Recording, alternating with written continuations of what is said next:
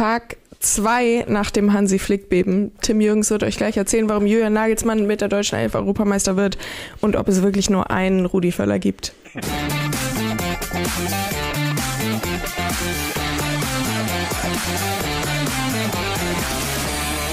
Herzlich willkommen bei Bild TV. Wir haben hier auch schon Beben. Wusste ich noch gar nicht. Das ist ja wunderbar. Ja. Dann lass es mal beben. Oh Gott. Ja, Trainerfrage. Wer soll es machen? Einer muss.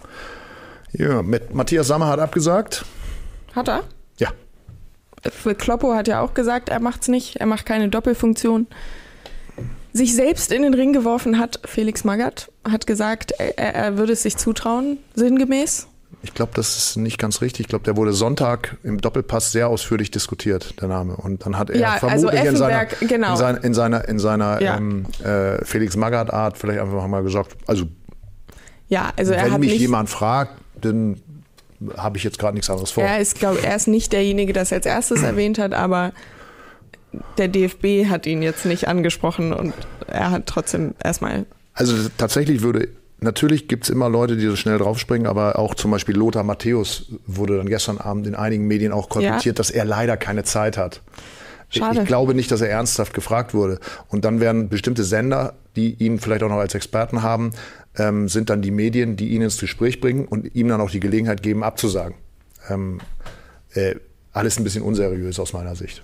Äh, Ähm, ich, Zweifel, glaube, ja. ich glaube, das, was hinter den Kulissen jetzt passiert, das ist da können wir sowieso nur drüber spekulieren, was wir jetzt eine halbe Ja. Stunde machen. Aber ähm, äh, wir können ja auch versuchen, in dieser, in dieser Spekulationsblase, in der wir uns jetzt bewegen, versuchen doch nochmal Verhältnis, das ein bisschen einzuordnen, wie der, wie möglicherweise der DFB tickt, aber wie auch die, die einzelnen Personalien da, da reinpassen würden. Ja. Weil es gi- ergibt sich ja eine Situation, die hat es in 123 Jahren DFB noch nie gegeben, weil vorher war das absehbar und dann hat ein Bundestrainer wie Berti Vogt oder wie äh, Erich Ribbeck, da war es dann relativ klar, dass er aufhört. Ähm, und auch Sepp Herberger 1964 oder wann es war, die haben dann einfach auch auf Druck, der Außendruck dann gesagt, wir machen Schluss.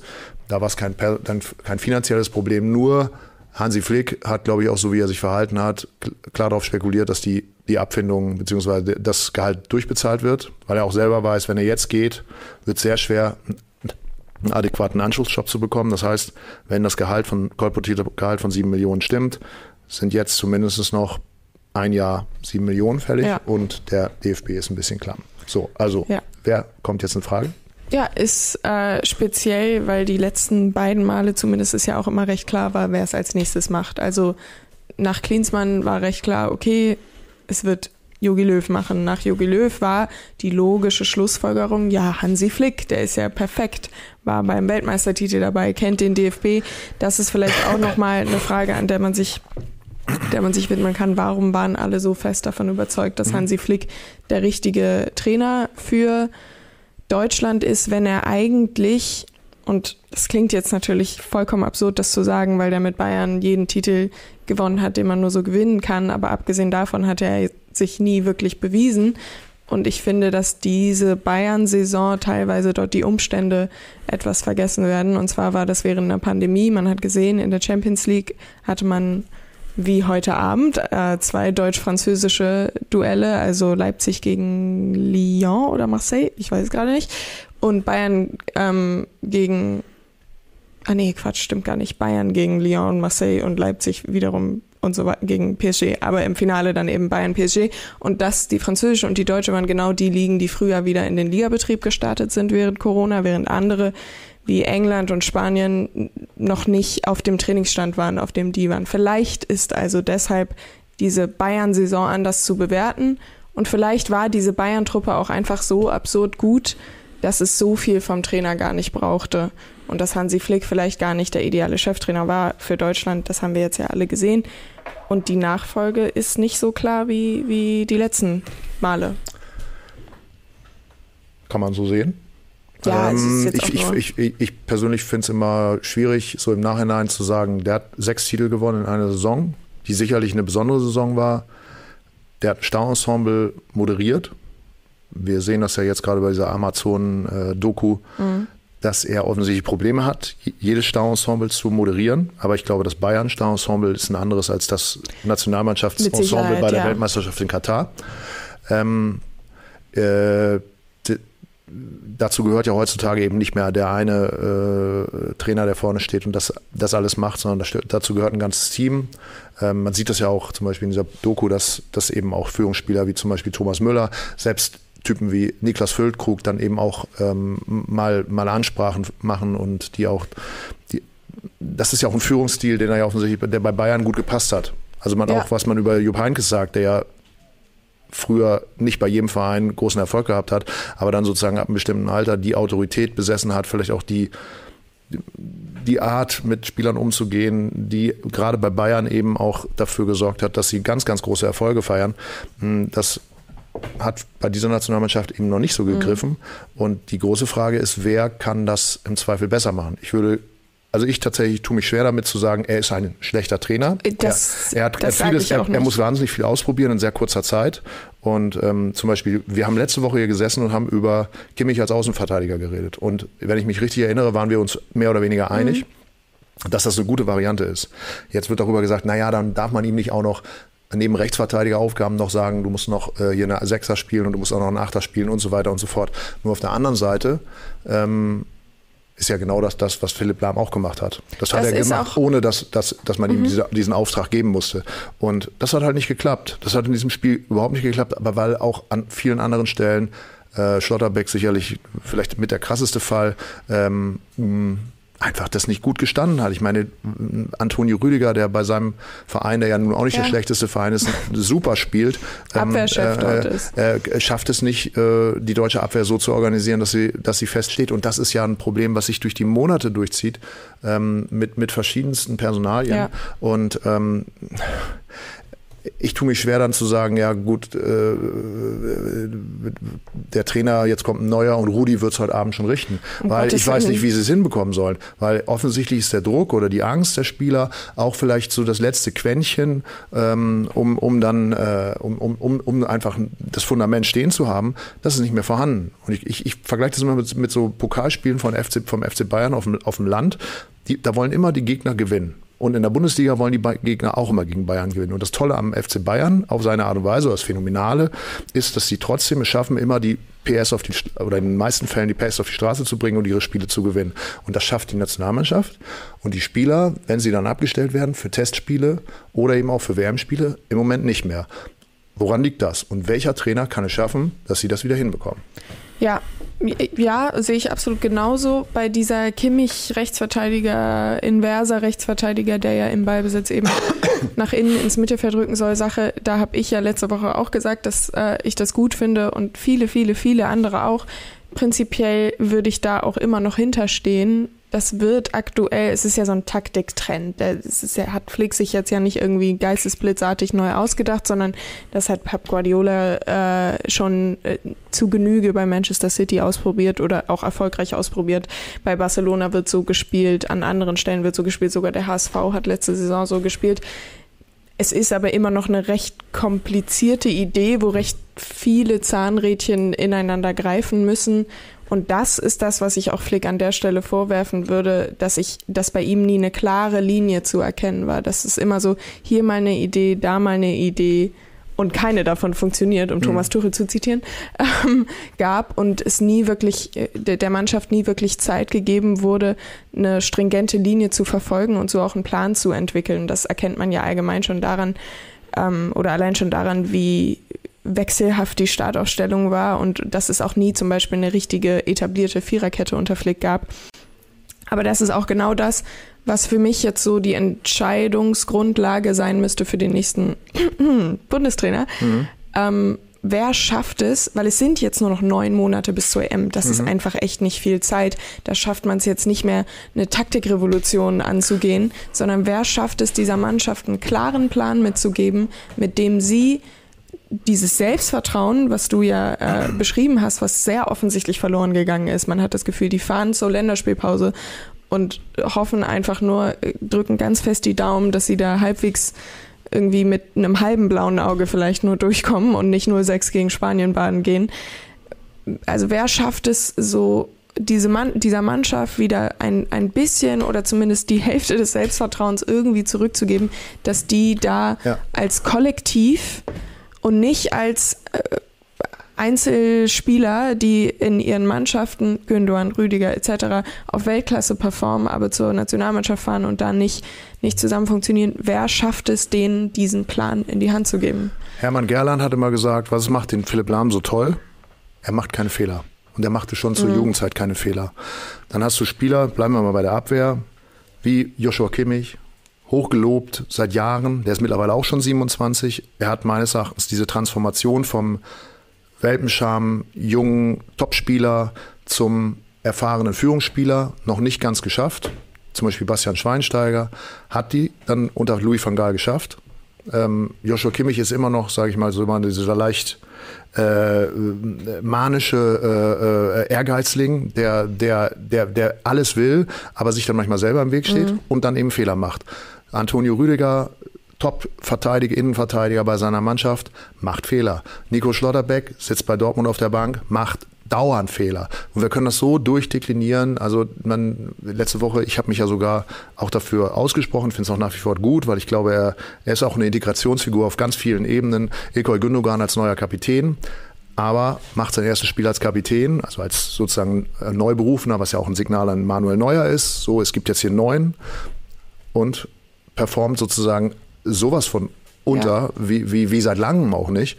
Ähm, das ist das sind schon Fragen, die man sich stellen muss, weil es ging ja auch nicht, also bei allem Respekt für die japanische Mannschaft, die wirklich herausragend spielt momentan, ist das immer noch ein Gegner. Thomas Müller hat das ja irgendwie versucht, so mit der FIFA-Rangliste zu äh, verargumentieren und hat sich da ein bisschen vertan, sondern die deutsche Mannschaft ist auf Platz 15 und die Japaner auf Platz 21. Also sie sind immer noch nicht, äh, äh, es ist immer noch keine Mannschaft wie zum ja. Beispiel das, was heute Abend passiert, wie die Franzosen. Und so, aber wir können ja mal einfach versuchen einzusteigen, die Namen durchzuexerzieren. Also Matthias Sammer, den habe ich vor drei Monaten getroffen. Da haben wir tatsächlich auch noch off the record relativ ausführlich über die Nationalmannschaft gesprochen, wo er natürlich wieder viele Einlassungen, viele Ideen hatte. Und dann habe ich aus Spaß gesagt, war ja nicht sozusagen für die Zeitung bestimmt.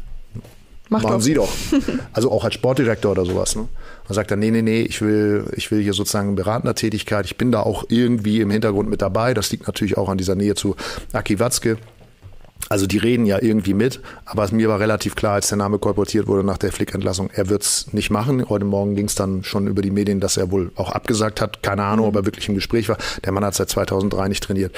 So, also Jürgen Klopp kommt nicht in Frage, ist relativ naheliegend. Ähm, Oliver Glasner ist auf dem Markt und Julian Nagelsmann müssen sich beide überlegen, ob sie in ihrem Alter wirklich schon Nationaltrainer werden für ein überschaubares Gehalt und sich den Ruf komplett ruinieren, so dass sie nie wieder einen vernünftigen Job finden. Glaube ich also auch nicht daran, ja. dass sie das machen, schon gar nicht gerade gerade Julian Nagelsmann nicht, weil da ja möglicherweise noch ein Interesse von Borussia Dortmund ist, um ihn später noch einzustellen. So, also bleiben momentan über aus meiner Perspektive Stefan Kunz, der in der Türkei in der Kritik ist und der genau das wäre, was der DFB nämlich immer schon gemacht hat, bis auf ein einziges Mal, nämlich aus den eigenen Reihen. Aus den eigenen Reihen, kennt den Verband, ist sozusagen auch gut vernetzt, äh, kennt die Strukturen und macht das dann so gut es geht. Ein einziges Mal gab es sozusagen Erdbeben. Das war 2004, als Jürgen Klinsmann gekommen ist, als Meier Vorfelder gesagt hat, du machst das jetzt, Jürgen. Und Jürgen hat gesagt, wenn dann, dann mache ich es aber auf meine Weise. Ergebnis war das Sommermärchen und alles, was danach kam, aus meiner Sicht. Ja, klar, mit den Nachwuchsstrukturen, die schon 2000 ins, ins Leben gerufen wurden, sicherlich auch hilfreich, aber, ähm, aber letztendlich, und die Frage ist, wollen wir jetzt einen Feuerwehrmann, der bis, zur, bis das rettet, was noch zu retten ist in neun Monaten, oder wollen wir jemanden, der jetzt schon anfängt, langfristig was aufzubauen? Und da bin ich mir tatsächlich nicht so sicher. Deswegen ist mein, also für mich der spannendste Kandidat, weil wenn es krachend daneben geht, dann, dann doch bitte mit so einem. Dann sage ich ganz offen, Louis van Gaal. Ja, exakt, exakt mein Punkt. Ich würde absolut mitgehen. Bei Stefan Kunz ist es mir auch zu viel im eigenen Teich fischen. Das hat man die letzten 20 Jahre gemacht. Und irgendwie habe ich das Gefühl, man ist da an seine Grenzen gestoßen. ähm, auch Stefan Kunz hat auch keine Vita, wo ich jetzt sage, ja, das ist jetzt irgendwie der, der, der Bundestrainer in der Türkei, ist man ja aktuell auch nicht ganz so zufrieden mit ihm, was natürlich dafür sprechen würde, dass er demnächst vielleicht äh, genug Zeit hat, um das, äh, die DFB 11 zu übernehmen. Stefan Kunz überzeugt mich nicht voll und ganz. Ich weiß, äh, ja, er ist vielleicht derjenige, der, der eben eher Kategorie Menschenfänger ist, der jetzt vielleicht diese EM-Aufgabe irgendwie angehen könnte, aber so ganz überzeugt mich das nicht Jürgen Nagelsmann würde ich nicht so schnell abschreiben. Ich kann mir nicht vorstellen, dass der jetzt einen langfristigen Vertrag unterschreibt. Das wäre aus so Karriereplanungsgründen für ihn wahrscheinlich nicht so clever. Der ist unglaublich jung, der ist gleicher Jahrgang wie Sandro Wagner, womit wir bei einem anderen Kandidaten wären, der ist, äh, glaube ich, nicht wird. A, weil er noch kaum etwas vorzuweisen hat und B, auch, glaube ich, selber, dass so nicht in seinem Plan steht. Aber ich glaube, Jürgen Nagelsmann, das ist eine unglaubliche Chance bei einer Heim-EM die deutsche Mannschaft zu trainieren. Und ich könnte mir vorstellen, dass er für so eine kurzfristige Lösung, hey, du machst es bis dahin, danach sortieren wir neu, wenn du weitermachen willst, machst du weiter, wenn nicht, dann nicht, dass er für sowas zu haben werde. Ich glaube aber nicht, dass es passiert. Oliver Glasner, Österreicher, und damit wären wir dann auch wieder bei Louis van Gaal das ist die Frage, ob der DFB bereit ist, über die eigenen Grenzen hinaus zu blicken. Ich würde sagen, absolut sinnvoll, macht es, weil ja, Deutschland ist ein Land, mit, was, viel Trainertalent zu bieten hat, keine Frage. In den letzten zehn Jahren haben, glaube ich, vier deutsche Trainer die Champions League gewonnen: Heinkes, Klopp, Tuchel und Flick. Also es ist schon so, dass in der, in der ähm, internationalen Klasse, was Trainer angeht, da viele Deutsche rumlaufen, aber ein Klopp, wie gesagt, nicht zu haben, Tuchel auch nicht zu haben. Nagelsmann, äh, um Gottes Willen, Heinkes ist äh, der Zug, glaube ich, abgefahren. Und ähm, so viel, also Flick äh, jetzt ja offensichtlich auch. Van Gaal hat bei der vergangenen WM gezeigt, dass er mit begrenztem Material, Spielermaterial, sehr viel begrenzterem als das, was er bei Deutschland vorfinden würde, durchaus bei so einem Turnier erfolgreich sein kann im, erst ins Viertelfinale bekommen mit einer niederländischen Mannschaft, die jetzt nicht als Favorit ins, ins Turnier gegangen ist, höchstens als Geheim, Geheim, Geheimfavorit. Er hat jetzt keinen berauschenden Fußball gespielt, aber vielleicht sehe das ja mit anderen Mitteln auch irgendwo anders aus. Er ist deutschsprachig. Ich find's geil. Der ist auch einer, der, der genug Autorität mitbringt, als dass er sich nicht in diese, in diese DFB-Strukturen so verfängt, dass dann doch eben alles genauso weitergeht. Lass doch mal jemanden da reinlaufen, der, der sagt, wo es lang geht, der irgendwie eben so eine gewisse äh, vorgegebene Autorität mitbringt. Nochmal eine Frage auch an dich, ähm, weil du ja sozusagen im Alter der Profis bist. Ähm, ich habe mich, hast du dir die Dokumentation ja. komplett angeschaut? Ja. Das ist natürlich jetzt Körperspannungsargumentation oder mhm. Interpretation. Ich weiß, dass es immer schwierig ist. Aber ähm, die Ansprachen von äh, Hansi Flick, die äh, rhetorisch nicht gerade geschliffen sind, aber die, die, die ja trotzdem mm, nah an der Mannschaft sind. Also man hat schon das Gefühl, er ist nachsichtig, er, er mag die Spieler, er sagt ihnen auch was Gutes. Er redet nicht von oben herab. Na, es sind ja auch Zusammenschnitte, aber dass zum Beispiel zweimal Spieler bei einer Weltmeisterschaft zu spät zu zu, zu, zu Mannschaftsbesprechungen kommen, ne? dass das einfach, dass er das so durchwinkt, wie, wie man das früher von so einem Sozialkundelehrer bekommen hat. Ähm, und dann gucken ihn die Spieler aber an, ähm, korrigiere mich, ein bisschen ungläubig und so, hören sie zu oder hören sie nicht zu? Finden Sie das vielleicht auch alles schon ein bisschen übertrieben, was er sagt? Oder ist das redundant? Oder kommt das gar nicht überhaupt bei Ihnen an? Ich hatte den Eindruck, auch Oliver Bierhoff in seiner Ansprache, dass diese Mannschaft nicht mehr die gleiche Sprache spricht wie, wie die Führungskrew.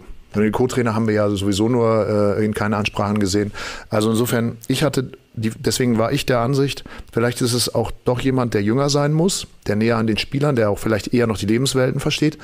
Oder muss es jemand sein, zu dem die Spieler aufgucken. Man hat das ja zum Beispiel jetzt. Mhm. Also vielleicht die ideale Besetzung wäre so einer wie Xabi Alonso. Den kennen die alle noch aus der aktiven Zeit. Die gucken hoch zu ihm, so wie das in Leverkusen der Fall ist.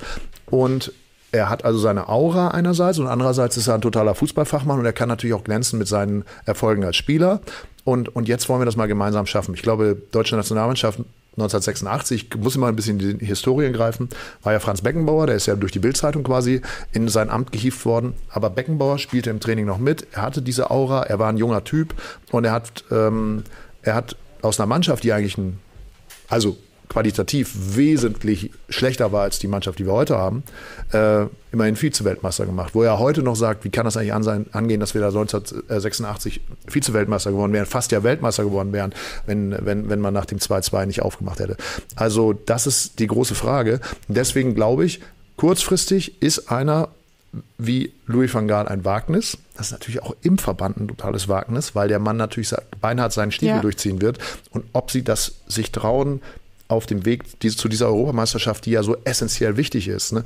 auch für die Stimmung im Land. Das darf man nicht unterschätzen. Auch wir Journalisten müssen uns langsam mal Gedanken darüber machen, wir können auf alles draufknüppeln, was jetzt entschieden wird.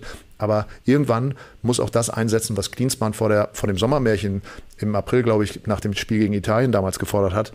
Wollen wir da jetzt mitgehen und wollen wir da auch ein bisschen Spaß haben oder wollen wir das alles nur scheiße finden? Aber meinst du nicht, dass. Aber das, Entschuldigung, letztes Wort noch. Alles gut. Äh, no, trotzdem müssen sich gerade Glasner oder Nagelsmann, wenn du den jetzt nennst, genau überlegen, ob sie das machen, weil an einem Julian Nagelsmann, der alle Möglichkeiten hat, meines Erachtens im Weltfußball, bleibt so ein eklatantes Scheitern, wie es 2000 bei, äh, bei Ribbeck passiert ist oder letztendlich auch, wie es jetzt bei Hansi Flick passiert ist, das bleibt daran kleben. Ja, absolut. Vor allem, weil Nagelsmann dann auch back-to-back, sage ich mal, bei den zwei größten deutschen Fußballinstitutionen gescheitert wäre. Einmal bei den Bayern und bei der Nationalmannschaft. Und das ist dann schon erstmal ein Bruch im Lebenslauf. Mhm. Nagelsmann ist auch äh, eher der Trainertyp, der Zeit braucht, glaube ich, um seine Ideen äh, ordentlich zu pflanzen und auch groß zu ziehen, bis da der Ertrag kommt. Weiß ich also auch nicht, ob er der Richtige ist meinst du nicht, wo wir jetzt über Stimmung reden und über mal so ein bisschen Aufschwung, auch in eben in der Bundestrainer sein ist ja auch viel Öffentlichkeitsarbeit. Das ist ja nicht nur mit der Mannschaft, sondern eben auch gegenüber, gegenüber dem Land, so äh, populistisch das auch teilweise klingt.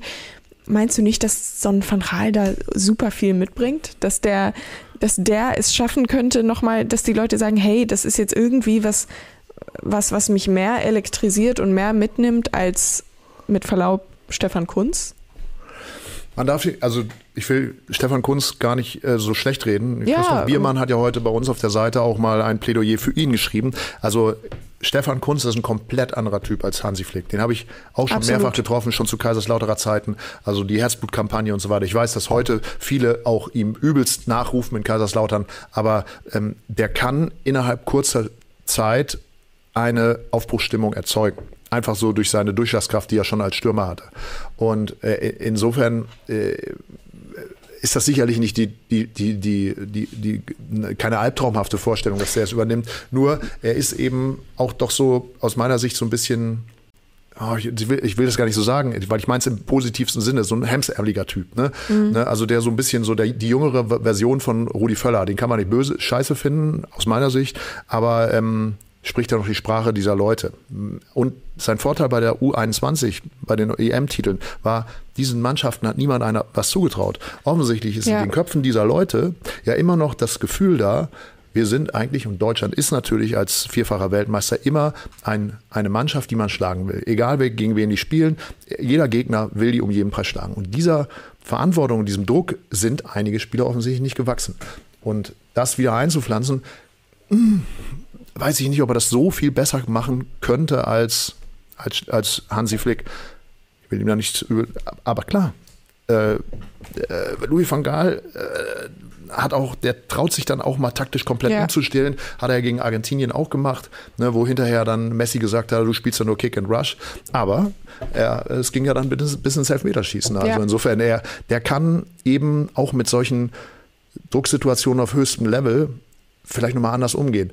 Frage ist, ist so ein Mann, natürlich auch mit dieser geballten Medienmacht der Boulevardpresse, dem Mainstream zu vermitteln? Weil er ist natürlich total artifizieller Vogel. Ne? Also ich meine, der Typ, der lässt sich von niemandem was sagen und der macht auch Sachen, wo wahrscheinlich einige sagen werden, geht das noch? Und da ist vielleicht der deutsche Fußball und der DFB immer noch sehr, sehr konservativ. Und vorsichtig, ja, aber meiner Meinung nach hat man sich sowieso schon in eine Ecke manövriert, bisschen, wo man jetzt einen mutigen Schritt rausmachen müsste. Weil man ist neun oder acht Monate, was auch immer es jetzt ist, vor dieser EM und steht ohne Bundestrainer da. Das ist schon mal eine Situation, die sich so, glaube ich, niemand vorgestellt oder gewünscht hätte. Also hätte man vielleicht sagen können, okay, wenn man Flick rausschmeißen will, dann bitte nach der WM. Ich will jetzt gar nicht dieses Fass ausmach, aufmachen, wann ist es zu spät, bla bla bla. Das ist nochmal eine ganz andere Diskussion. Aber man ist jetzt sowieso in einer Position, wo man meiner Meinung nach einen großen Schritt rausmachen muss. Und nicht nur Völler oder äh, irgendwie sowas. Und für mich ist Stefan Kunz, ich will gar nicht sagen, dass es jetzt irgendwie eine schlechte Lösung wäre, um Gottes Willen. Ähm, der hat ja auch gezeigt, wie man erfolgreich bei Europameisterschaften äh, spielen kann. Aber für mich ist Stefan Kunz zu sehr eben dieses, die, die, diese DFB- Garde, die dann noch rumsteht ja. und irgendwie so die, die logische Lösung. Ich wünsche mir da irgendwie mal so, okay, wir haben jetzt diese Situation, wir haben jetzt hier unseren Kader, der ja vielleicht nicht Frankreich ist, aber es ist auch nicht Japan. So tolle Spieler da bei Japan mittlerweile auch spielen. Äh, Endo, Mitoma und, und äh, Daichi Kamada kann ordentlich Fußball spielen und wie sie nicht alle heißen. Aber was da im deutschen Kader rumläuft, da haben zig Spieler die Champions League gewonnen und fast alle spielen zumindest Champions ja. League. Und da hat man das Gefühl, okay, der Anspruch muss dann doch noch mal ein bisschen höher sein. Und für mich wäre Stefan Kunz nicht Ausrufezeichen genug. Vielleicht ist, vielleicht ist das auch bescheuert, dass ich so, so ein Ausrufezeichen haben will, aber irgendwas in mir nee, das, ich, will das. Geht mir, äh, geht mir genauso. Also ich gehe mhm. da ja 100 Prozent mit. Ich habe ja auch Louis van Gaal hier als, als meine Lieblingsvariante ja. auf allen Ebenen, auch als Journalist, weil mir ich mich da total drüber freuen ja. würde, ähm, genannt. Äh, Stefan Kunz, so wie Rudi Völler, ist eben auch das sind ja Menschen meiner Generation, muss man ja so mhm. blöd sagen. Rudi Völler ist ein bisschen älter, Stefan Kunz unwesentlich älter als ich. Die kommen natürlich auch aus dieser Denke, von der ich mich jetzt eben nach und nach über die letzten acht, neun Jahre habe verabschieden müssen. Am Ende klappt das schon irgendwie mit dem Erfolg. Und Rudi Völler hat ja bis letzten Donnerstag noch argumentiert, ja, äh, die deutsche Mannschaft wird dann, wenn sie erfolgreich ist, und da bin ich mir fest, felsenfest davon überzeugt, wenn die erfolgreich spielt, dann ist da sofort wieder ein Sogwirkung und dann ist da sofort wieder Euphorie und dann wird das auch alles ganz toll. So hat er das gelernt. So hat er 1986 gegen Argentinien im Finale das 2-2 gemacht, weil da ja war, war, der Druck da und dann haben die das geschafft und man hat das sozusagen mit vereinten Kräften und so weiter. Nur diese dieser, dieser Verbund von, wir müssen das hier gemeinsam reißen, da draußen hauen die uns äh, auf den Kopf und äh, da können wir nur selber uns da aus dem, aus dem Dreck herausziehen. Das ist offensichtlich nicht mehr so in diesen, in den Köpfen in, äh, implementiert. Ich will jetzt nicht immer wieder sagen, Sonst würde man vielleicht bei einem WM-Turnier, was ja so eine Art Kreuzfahrt ist, wo, wo eigentlich jeder Termin, der in dieser Woche oder in diesen Wochen da stattfindet, eigentlich total wichtig ist und eigentlich ein historischer Moment ist. Selbst jede Mannschaftsbesprechung vor jedem Spiel ist ein historischer Moment. Es sind und ja es auch kommen so Leute einfach Spiele. immer zu spät. Also nur mal so, das muss man sich immer noch mal auf der Zunge zergehen lassen. Die haben ihr ganzes Leben bis dahin darauf hingefiebert, dass sie in der Nationalmannschaft dabei sind. Jetzt sind sie bei dem wichtigsten Turnier, was man als Nationalspieler haben kann, dabei und sind im Zweifel Ergänzungsspieler. Und deswegen kommen sie einfach zu spät zur, zu einer Besprechung. Und das ist etwas, was ich nicht bei, bei einer in einem leistungsorientierten Umfeld wie dem Profifußball nicht nachvollziehen kann. Dass man das immer wieder hört, dass schlichtweg Sachen nicht mehr eingehalten werden. Und das kritisieren auch viele Ex-Profis inzwischen. Man hört das immer öfter, dass gesagt wird, ja, junge Generation, okay, das ist ein bisschen im Menschen angelegt. Ne? Wir früher, wir mussten ja noch Bälle schleppen und wir mussten die Tore noch und die machen gar nichts mehr, die stehen nicht mal mehr auf, wenn ich in die Kabine komme. Alles okay. Man darf nie sagen, dass die heutige Generation ist so und die frühere Generation war so. Aber es ist offensichtlich ein bisschen nicht mehr ganz so man hat sich in diese Hängematte, die der DFB dann natürlich bei jedem Turnier auch mal aufspannt, wahrscheinlich hat man sich sehr breit gemacht und natürlich in dem Bewusstsein ist man auch vielleicht auch groß geworden, ne? dass ab einem bestimmten Level da einfach äh, nichts mehr zurückzudrehen ist. Und deswegen glaube ich, braucht es auch jemanden, der, der eben entweder von einem ganz anderen Level kommt, wie Louis van Gaal, der ganz klar sagt, weißt du was, Kollege, du bist zu spät gekommen, du kannst jetzt rausgehen und brauchst noch nicht mehr wiederkommen. Und wenn du was anderes überlegt hast, kannst du gerne mit mir, auf, mit mir reden. Das ist eine Sanktionierung. Oder du hast jemanden wie Julian Nagelsmann, der sagt, was ist los, Kollege? Ne? Was läuft bei dir mhm. gerade schief? Und dann trifft man sich vielleicht auf irgendwie einem, auf einer Kommunikationsebene, die, die anders ist, die ich auch nicht mehr nachvollziehen kann. Äh, weil diese Denke, das wird schon, die Rudi Völler ja sehr lange jetzt an den Tag gelegt hat. Auch jetzt vor dem Spiel ja wieder. Ne? Also ich bin ganz sicher, dass ja. wir am Dienstagabend, also der, auch er wird nicht mehr ganz, ganz ja. sicher sein, dass es am Dienstagabend, also heute Abend, ja. äh, so super läuft. Aber äh, das ist so, das ist ja? vielleicht, das ist vielleicht, ähm, also die, die, diese äh, Durchschlagskraft zu sagen, ja, dann spielst halt nicht, wenn du jetzt hier mhm. zu spät kommst. Oder eben auf der anderen Seite dieses Kommunikativere, ist für mich vielleicht auch ein Argument wiederum für Van Raal, weil für mich ist das Erste, an was ich denke, wenn ich an den DFB der letzten Monate beziehungsweise Wochen beziehungsweise Tage denke, Unsouveränität mhm. auf jeder Ebene. Ob es Aki Watzke ist, der Hannes Wolf in den Rücken fällt und dann wieder doch nicht, weil Neuendorf wiederum Aki Watzke in den Rücken fällt, oder ob es die Leistung auf dem Platz ist, ob es die Außendarstellung ist, ob es Flick und Völler sind, die sich nach dem Länderspiel gegen Kolumbien irgendwie widersprechen. Der eine sagt, der Kader ist gut genug, der nächste sagt, der Kader ist irgendwie nicht gut genug. Alles äh, ist unsouverän und Van Gaal ist zumindest einer, dem ich die persönliche Souveränität nie, nie, niemals absprechen würde. Und das ist auch etwas, das für mich vielleicht gegen Nagelsmann spricht, weil der schon bei den Bayern daran gescheitert ist, dass er teilweise in der Außendarstellung oder die Bayern haben ihn in der Außendarstellung als unglücklich empfunden, ob es das mit dem Longboard oder der Harley zum Training kommen ist oder das weichgespülte Pack in der Mixzone einem Julian Nagelsmann, der eben irgendwie jetzt, ich glaube, 37 ist, äh, nimmt man das natürlich auch noch auf eine andere Art und Weise ab, als wenn das jetzt dann so ein altgestandener Louis van Gaal in der Mixer und sagt, ihr weichgespült, irgendwie weichgespültes Pack, das ist einfach so, womit wir dann wieder bei der Generationsfrage wären. Das ist eben etwas, was ich bei Van Gaal niemals sehen würde. Ich glaube, es war Kirmes Freak, der hier vorhin gesagt hat, Van Gaal äh, würde es nicht mehr machen. Und das glaube ich nicht. Er hat ja sich gestern auch geäußert, hat gesagt, seine Nationalmannschaftskarriere ist nicht vorbei. Er sieht sich nicht mehr auf Clubebene trainieren. Aber wenn eine Nationalmannschaft ihn ein, von einem spannenden Projekt überzeugen könnte, könnte er sich das vorstellen. Und äh, was ist bitte spannender als die deutsche Nationalmannschaft? Also wir haben ihn ja vor, hm, ich weiß gar nicht mehr, drei Jahren oder so mal mhm. getroffen äh, in Nordwijk am, am, an der Nordsee. Beim Wikinger-Schachspielen? Beim Schachspiel, auf dem Schachfederett, genau. Und äh, da haben wir ja irgendwie rutschte äh, einem von uns raus, so ja, ihre Karriere ist ja jetzt beendet. Und da war er vollkommen aus dem Mäuschen. Mhm. Wer sagt, dass meine Karriere beendet ist? Ihr sagt das. Ich habe das nie gesagt. Und wie wir ja wissen, hat, war die Karriere danach auch nicht ja. zu Ende. Und ich glaube, das ist ein das ist ein Wettkampftyp, ne? Der will das um jeden Preis und der hat vielleicht sogar noch eine, eine, durch diese Bayern-Zeit, weil wir uns ja einig sind, was er losgetreten hat in seiner Zeit als Trainer, wirkt bis in die Gegenwart nach. Sowohl sportlich als auch, auf, auch also im genau, Verein. Genau, also, also als Außenwirkung, das sagen auch alle Spieler. Und ähm, und er hat es aber eigentlich nie ernten können. Ne? Die, die, die, die, äh, die, die, die, die, seine, seine Erfolge, die haben dann eben andere, in erster Linie natürlich Jupp Heynckes ja. dann mitgenommen. Äh, also insofern äh, glaube ich, dass er im, Deut beim, im deutschen Fußball noch ein Stück weit eine Rechnung offen hat. Das kann uns ja in dem Fall nur helfen. Ähm, auf der anderen Seite glaube ich, man muss sich das dann auch mal auf der Führungsebene reinziehen. Hat Herr Neuendorf, jetzt greife ich wieder in die Geschichte, das Format eines Meyer Vorfelder, der damals als Politiker, brauchen wir nicht drüber reden, sicherlich auch, äh, äh, muss man sehr kritisch sehen, äh, aber der war natürlich so Bierzelt erfahren, dass er Kritik an seiner Person locker weglächeln konnte. Mhm. Der hat so viel auf, äh, auf die Nase bekommen, der wusste genau, dass er ein kontroverser Typ ist. Der hat den Klinsmann da eingesetzt und hat gesagt, jetzt lass den machen. Und das hat er wirklich durchgezogen bis zum Turnier. Ist Neuendorf, hat er auch das Format? Oder ist er auch ein bisschen so, wie, die, wie sich die Spieler präsentieren?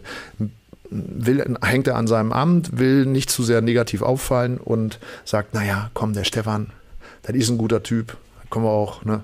Und der hat ja auch die Erfolge. Es wird dann alles eben entsprechend durch die Presseabteilung, äh, nicht, ja, mit den Europameisterschaftserfolgen, mit der Jugendmannschaft, die Nähe zu, zu den Nachwuchsspielern, die ja jetzt auch teilweise im Kader stehen. Das ist alles äh, einfach zu vermitteln. Nur wird er den Erfolg bringen. Louis van Gaal, wie gesagt. Und selbst wenn sie krachen scheitern, wär das, wären das tolle neun Monate für uns Journalisten.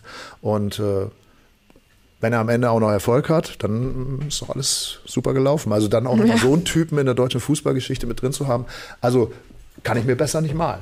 Also das ist jetzt natürlich auch nur ähm, anekdotisch, aber wenn ich mir hier so die Kommentare durchlese, sieht es fast so aus, als ob äh, die das ähnlich sehen würden wie du und wie ich, dass Van Gaal tatsächlich eine ganz geile Option wäre. Aber ich glaube, da muss man dann eben auch den Zuseherinnen und Zusehern sagen, sie sind ja hier bei Elf Freunde und das dann Doppelpass. Und insofern äh, sind das wahrscheinlich das äh, alles sehr schlaue, nette, gut gelaunte Menschen da draußen, die uns zusehen. Und insofern äh, ist das nett natürlich, dass ihr auf unserer Seite seid, aber Sind wir die Mehrheit? Ist die große Frage. Ich habe ein paar Mal auch äh, sowohl hier als auch anderswo Christian Streich gelesen. Der macht das natürlich nicht. Es ist genauso wie zu denken, Jürgen Klopp äh, kommt jetzt aus Liverpool angereist. Das könnte ich mir nicht vorstellen. Werner Lorand übernimmt, ja. Jetzt müssen wir, glaube ich, noch mal dann doch noch ganz kurz über äh, das reden, was heute Abend passiert. Auch das ja äh, ein Treppenwitz der Geschichte. Du hast es, glaube ich, zumindest nicht bewusst erlebt, aber ich habe es ja schon mal mhm. erlebt, dass sich auf einmal alle äh, äh, Augenpaare auf Rudi Völler drehten und auf einmal war er Bundestrainer. Ja. Jetzt ist er nochmal für ein Spiel zumindest Bundestrainer. Ich weiß gar nicht, was ich sagen soll. Ein Rudi absurder Völler. geht es nicht, ja. Absurder geht es nicht und das dann auch noch gegen Frankreich. Und äh, wenn der jetzt wirklich heute Abend irgendwie durch eine göttliche Fügung da mit 0-0 vom Platz geht oder sogar am Ende noch so ein, so ein reingestolpertes Elfmetertor in der 93. Minute als Sieger vom Platz geht, ja, ja, was dann ja weiß ich gar nicht, was morgen im Boulevard los ist, weil dann werden sie natürlich sofort sagen, fordern, dass Rudi Völler ein Rudi. Völler, ein Rudi Völler Ja. und das müssen wir doch jetzt weitermachen und am Ende kommt irgendein Schlauberger noch auf die Idee, das wirklich zu machen. Das äh, hat Völler ja Kann auch ich nur hoffen, dass Rudi Völler da nicht drauf eingeht. Frankreich, alles liegt an euch. Ähm, das hat Rudi Völler ja gestern in der Pressekonferenz auch so ein bisschen verlauten lassen, dass es für ihn nur vorübergehend ist und, und bitte, bitte, bitte niemanden, äh, bitte, bitte nicht bis zur EM.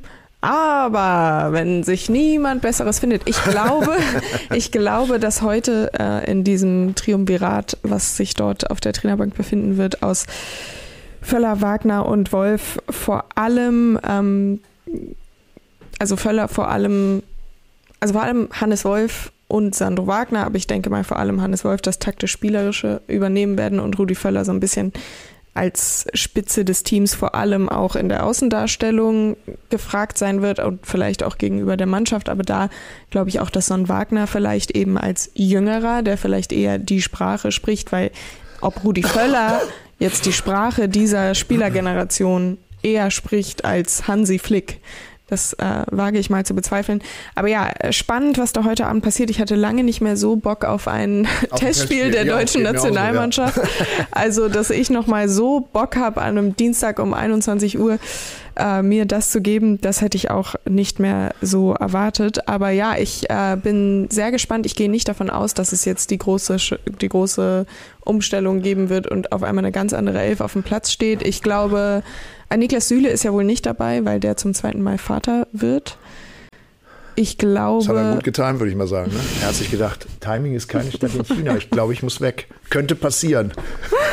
ähm, ich glaube, dass äh, Nico Schlotterbeck gegen Mbappé ein Traumspiel macht. Ich, nee, ich, ich, ich glaube nicht, dass Nico Schlotterbeck Beck spielt. Nein, glaub ich ich glaube, dass ein Malik Chow vielleicht in der Innenverteidigung meine Chance bekommt, was ich sehr begrüßen würde. Der äh, spielt Kann ich ja ihm auch, nur wünschen, dass seine Frau auch schwanger ist und dass da vielleicht in Kürze was passieren könnte. damit er nicht verbrannt wird. ähm, Robin Gosens vielleicht auf links, Benjamin Henrichs vielleicht auf rechts. Gestern noch gesagt, Niklas Süle könnte doch auch mal wieder rechts verteidigen, stehe ich auch zu, aber gut, das ist ja kein Thema. Und dann vielleicht, dass man im Mittelfeld auch ein bisschen kompakter agiert mit Emre Can, Gündogan, Kimmich, möglicherweise vielleicht auch ja mal wieder ein Goretzka. Mal schauen. Du, du haust das hier so raus. Man Ja, könnte immer wieder einfach äh, nur kompakter, Vermutung. kompakter agieren mit Spielern, die ja in der letzten Partie gezeigt haben, dass sie mit so kompakt agieren gerade nicht so, nicht so zu Hause sind bei solchen Begr- Begriffen. Ja, das stimmt. Das sind Es ja immer so halt Floskeln, aber, aber dann, da. muss ja, dann muss ja halt äh, Emre Can vielleicht auch mal, natürlich kann man kompakt mit, äh, mit so drei Meter Pässen äh, agieren, dann ist das natürlich auch auf eine bestimmte Art und Weise kompakt, aber bei einem deutschen Nationalspieler erwarte ich ja doch, dass er mal vielleicht so einen sechs Meter Pass spielt. Absolut, aber auch um ankommt. ganz ehrlich zu sein, äh, Oh, jetzt wird's zynisch, ne? Das wer Emre. Can bei seinem Verein beobachtet, den überrascht das nicht, dass der Mann keinen Pass über sechs Meter spielen kann. Ui. Seine Stärken liegen nämlich absolut nicht mit dem Ball am Fuß und auch nicht im Vizepräsident sagen, wisst ihr eigentlich, dass der Emre gar nicht äh, über fünf Meter schießen kann? Dass der das gar nicht kann? Habt da eigentlich mal, Okay, mal, mach doch mal. ähm, nein, aber was ich vor allem mit kompakter meinte, ist, dass man ähm, äh, also von, von der Zuordnung im, im Mittelfeld her jetzt unabhängig davon, wer dort tatsächlich auf dem Platz steht. Ich sag auch, hey, warum spielt eigentlich ein Leon Goretzka nicht, der zwar äh, eine Rückserie des Grauens gespielt hat bei den Bayern, jetzt aber ziemlich ordentlich in die Saison gestartet ist, auch viel, viel besser, gut, ist eine andere Position, aber viel, viel besser als Emre Can. Ähm, aber hey, auch Völler hat da nicht viel, viel durchblicken lassen, was passieren wird. Es bleibt also alles Spekulation. Er hat gesagt, zwei, drei Änderungen wird es geben, mehr nicht. Leon Goretzka ist für mich übrigens auch so ein Typ. Ne? Der gilt ja gemeinhin als so ein bisschen der intelligentere Spieler, der meinungsfreudigere Spieler. Ähm, der, der das Kraftpaket, das sich immer reinhaut und so weiter und so fort.